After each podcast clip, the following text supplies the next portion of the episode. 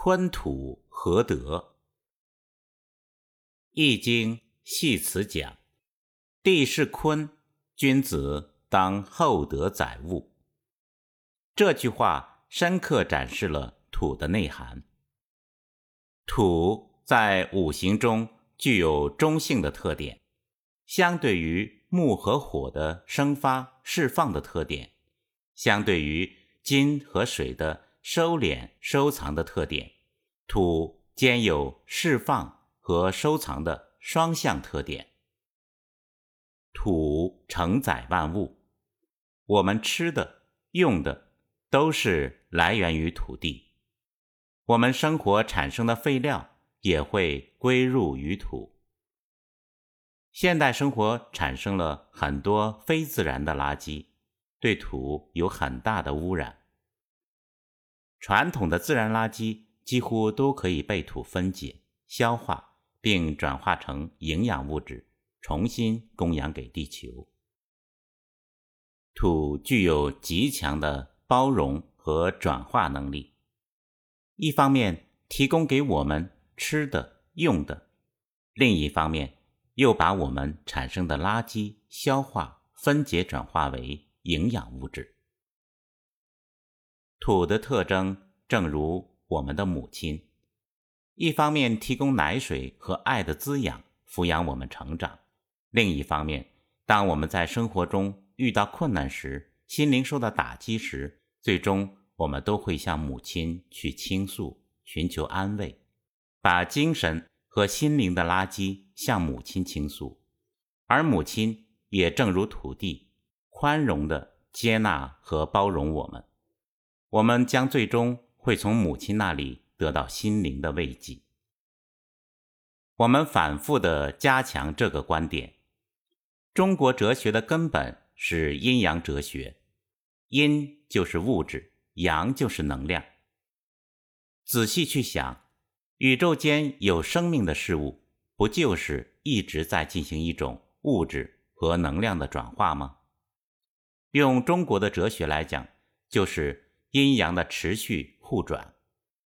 再进一步说，阳就是我们直接可以使用的能量，代表动的一面；阴就是把能量体浓缩起来的存储单元，有形的物质一面，但不能直接使用，需要转化为阳才能使用。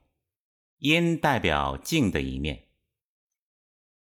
中国的古圣先贤。把这种阴阳变化的本质和规律高度概括、抽象到一部经典当中，称之为《周易》。所谓“生生化化谓之易”，易就是阴阳变化的转化和规律。把阴阳变化通过符号表示出来，即阳爻和阴爻的符号组合，称作八卦，来反映天地间。万事万物阴阳的变化，按照爱因斯坦的理论，世界的各种现象就是物质和能量的持续不断转化。阴阳变化组合形成了八种自然界基础的能量场，全部由阳爻组成的是乾卦，代表天，抽象可引申为强健、运动等；全部由阴爻组成的。称作坤卦，代表地，可引申为厚重、包容等等。土在五行中用坤卦表示。我们看到坤卦的样子，六对阴爻的组合，中间有空隙存在，可联想到松软湿润的土。只有松软湿润的土，才有比较好的藏性。坤卦。在后天八卦中代表的方位是西南。我们都知道，中国的西南是四川盆地，四川盆地差不多是中国最肥沃的土地，而四川人也以勤劳质朴而出名。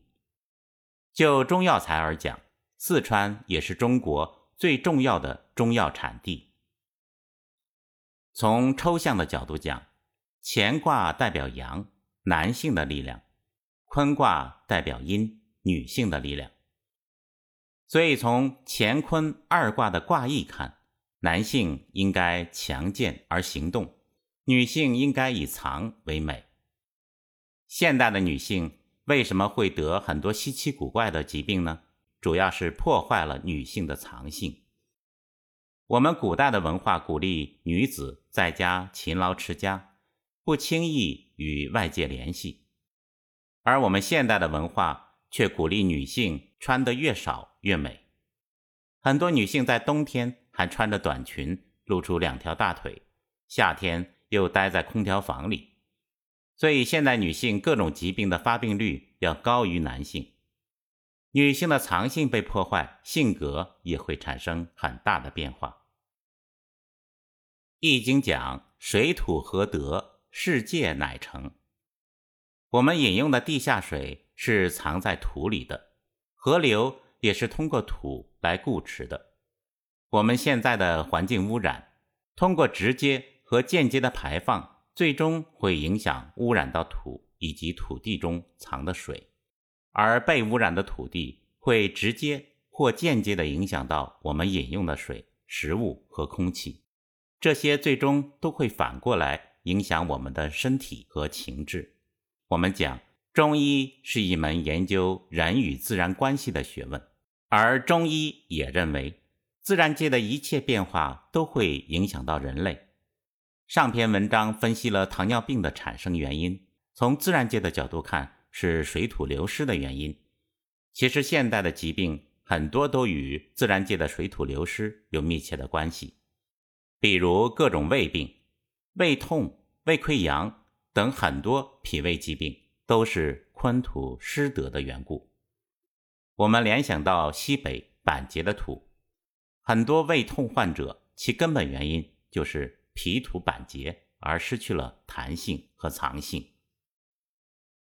在治疗胃病时，作者经常会用到桂枝和白芍两味药的组合来培木疏土，以恢复胃土的藏性，让其松软。另外，还有一味重要的药叫五灵芝。五灵芝实际是鸟的粪便。为什么用五灵芝来治疗胃痛呢？在过去，自然生态维持较好的时候，田野里有很多的鸟类。这些鸟类一方面可以吃害虫，一方面可以把粪便留在田野里变成有机肥。鸟类的粪便对于土地是非常肥沃的天然肥，可以让土地松软肥沃起来。按照天人合一、天人感应的原理。作者经常用五灵芝来肥沃和疏松病人的胃土。现在，五灵芝这味药的数量越来越少了，有不法商贩经常用老鼠屎来代替。主要的原因之一是田野里的鸟雀越来越少了。现代社会采用化肥和杀虫剂来提高农作物的产量，从短期来看，农作物的产量是升高了。但从长期来看，却会污染土地和地下水，造成生态链的破坏和水土的污染与流失。从本质来看，过量的使用化肥和农药，却是以牺牲质量换取数量，以短期利益牺牲长期利益的恶果。我们都知道，自然界所创造的生态系统具有高度严谨、严密的关联关系。和自我修复功能。自然界所谓的害虫，虽然食用了一些人类种植的谷物，但其对生态系统却有很大的贡献。例如，害虫虽然会食用谷物，但其粪便尸体却会给土地提供有机肥料，在土地里行动活动，会自然疏松和肥沃土地，同时。还会变成食物链上较高一级别的动物的食物，这样形成的生态链和生物多样性会让水土长期保持在比较肥沃的状态，形成可持续性发展。同样，这样的水土具有强大的弹性和包容性，不仅有强大的固持水土和净化空气的功能，还可以有效的调节气候，保持在相对稳定。和舒适的状态。